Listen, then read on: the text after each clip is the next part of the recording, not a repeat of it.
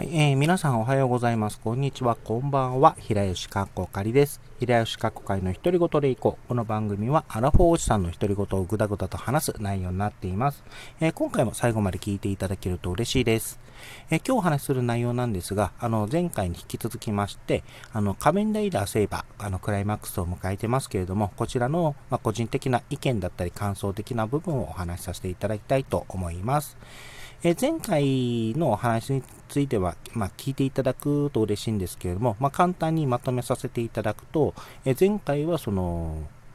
えセイバーについて、まあ、不満というか、個人的に思う、に、まあ、悪い、まあ、悪いというか、不満的な部分をお話しさせていただきました。でまあ、あの簡単に言うと、その話の展開が早いこと、あの物語や制作側の都合によってあのキャラクターがあの動かされている感が強かったこと。またあの本来本編で描あの描かれるべき内容をあの本編では描いていなかったこと。あのスピンオフだったりあのウェブ上あのウェブサイトのあの解説ですね。あの不定期の解説ページであの触れてたりといったことがあったのがあの、まあ、不満点になってたと。あと、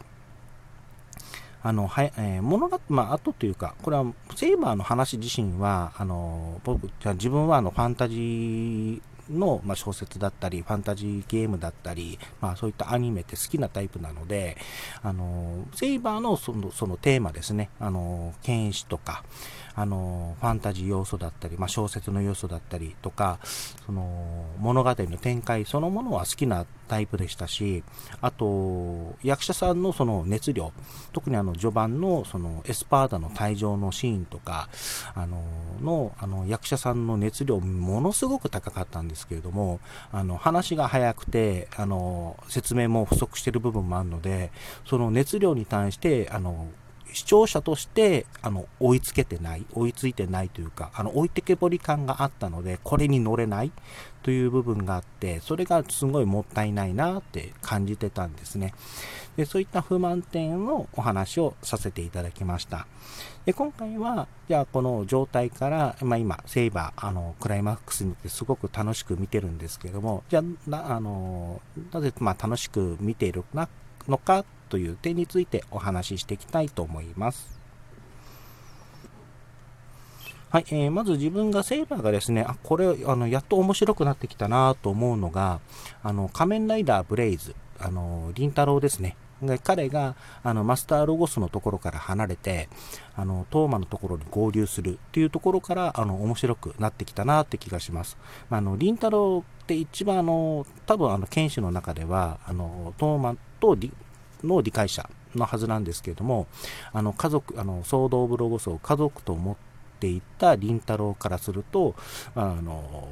まあ、簡単には戻れないっていう、まあ、えー、あれがあったんですが、まあ、葛藤みたいなものがあったんですが、見てる側としてやっぱそこはきもあのやきもきしてたんですよいい加減に戻れよと思ってたんですけども、それがやっと戻っ、あの、東馬側の方に戻ってきたことで、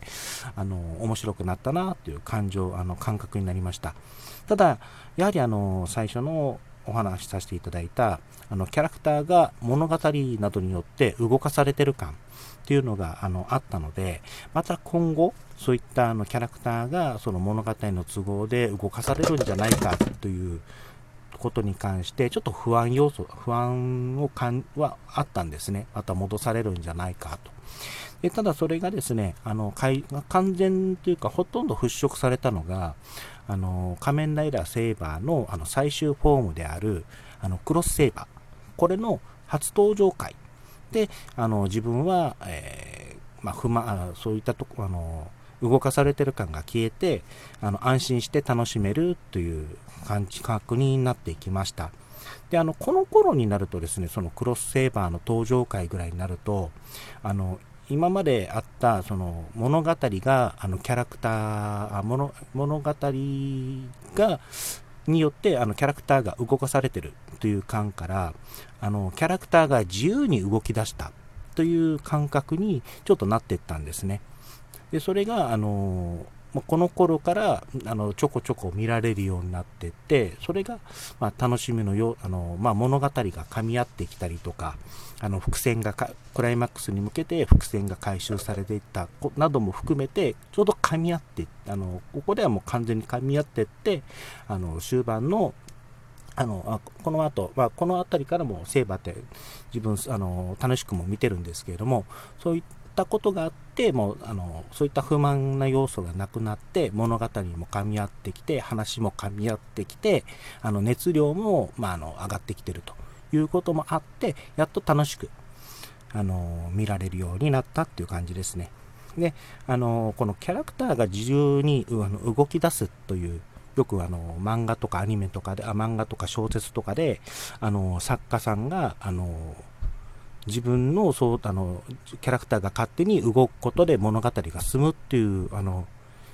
インタビューとかあるんですけども、ああいった感覚ですね。あれを、えっと、今回このセーバーの中ですごく感じたのが、あの、寝台兄弟。から僕は、あの自分はあのその印象を強く感じました。あの、寝台、えー、涼河と寝台麗華という、えー、兄弟ですね。あの、仮面ライダー、えーと、サーベラとデュランダルですか。でこの2人はもともとマスターロゴスの,、まあ、あの忠実な剣士で、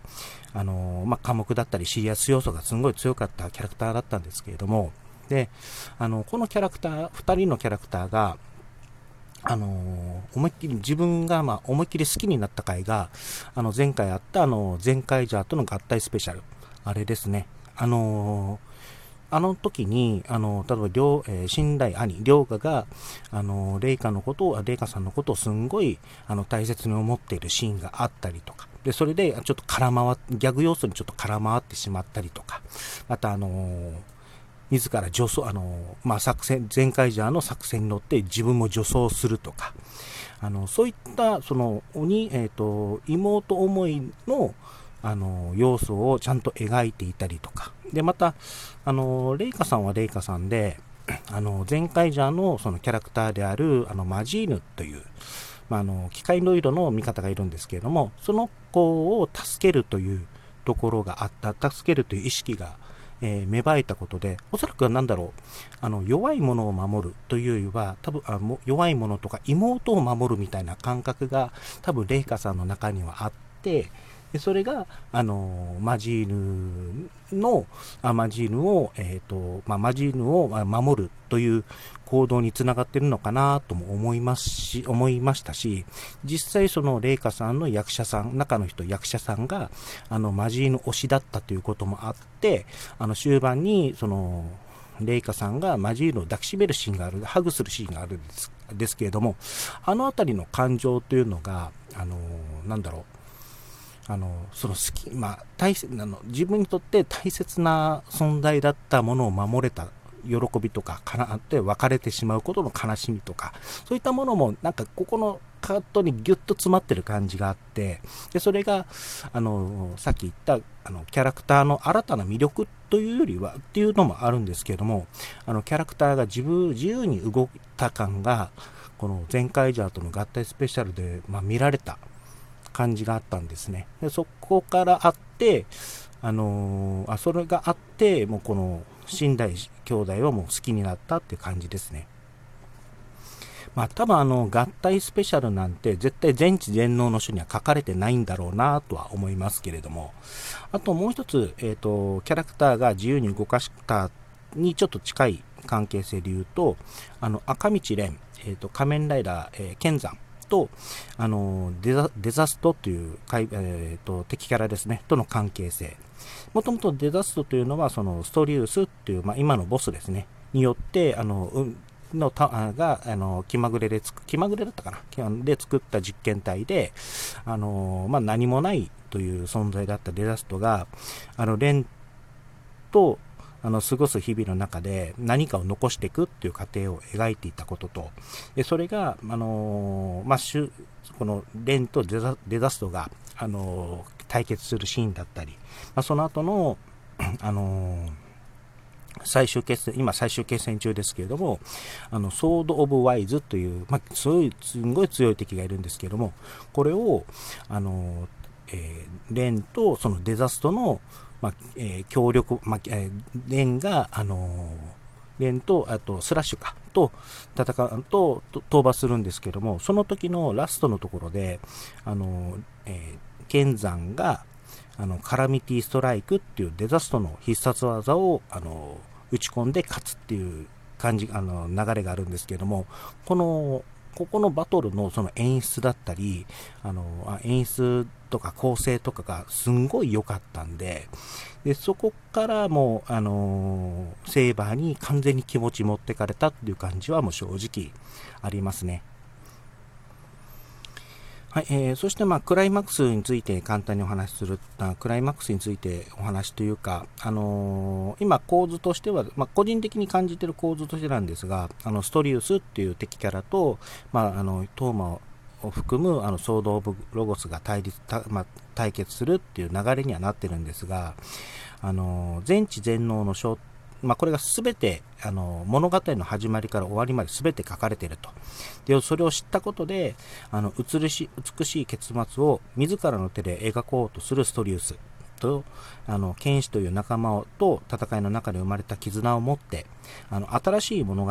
を描こうとするあのトーマという構図がもうできてるのかなっていう気がして、まあ、そこからあのどういうラストを迎えるのかというのはちょっと見ものかなと思ってます。あとはこのあと、この、なんだっけ、えっ、ー、と、全知全能の書が、の正体、正体とか本質的な部分が分かったところで、こういったそう不満点とか物語、キャラクターが物語に動かされてる感から、自分が動く、キャラクターが自由に動くという部分も、もしかしたら演出で狙ってたのかなと思うと、あの、セイバーって結構面白いのかなという気はします。ただ、まあ、序盤のストレスが大きいので、そこをどう解釈するかっていうのは、ある、まあ、人によると思うんですけれどれどもね。はい。まあ、セーバー、最後まで見届けたいと思います。はい。もう時間なくなったので終わります。お相手は平石かこ会でした。最後まで聞いていただいてありがとうございました。それではまた。